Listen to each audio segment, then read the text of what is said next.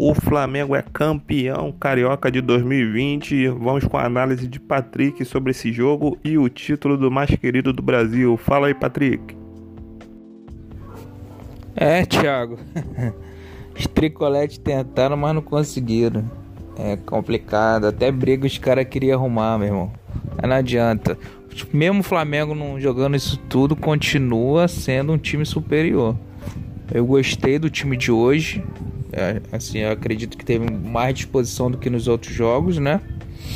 Achei um partidaço do, do Gerson, procurando o jogo desde o início. E o Pedro também achei que foi bem.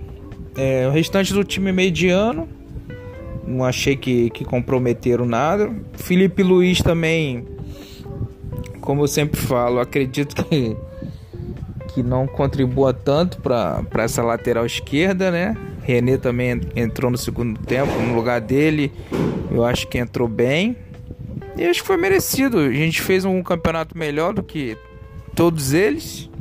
Campeonato que o nível técnico não é alto, né?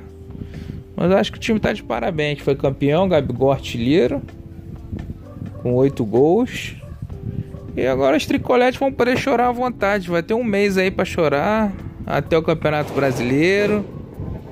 E vamos ver o que, que a imprensa vai falar amanhã, né? Falaram tão bem do Fluminense que não jogaram porcaria nenhuma em três jogos, não ganharam nenhum contra o Flamengo. E eu quero saber o que, que esse time do Fluminense tem diferente. Então é isso aí, Thiago. Um abraço. Um abraço para nossos ouvintes aí do podcast. E até a próxima. Boa noite. Valeu, Patrick. É isso aí. Saudações rubro-negras. E para vocês, pessoal, muito obrigado aí por escutar nosso podcast. Lembrando que sexta-feira vai ter um apanhado completão aí do, desse título. Mais um título aí pro nosso Mengão. É, detalhes da partida. Mais um título na temporada. Jorge Jesus.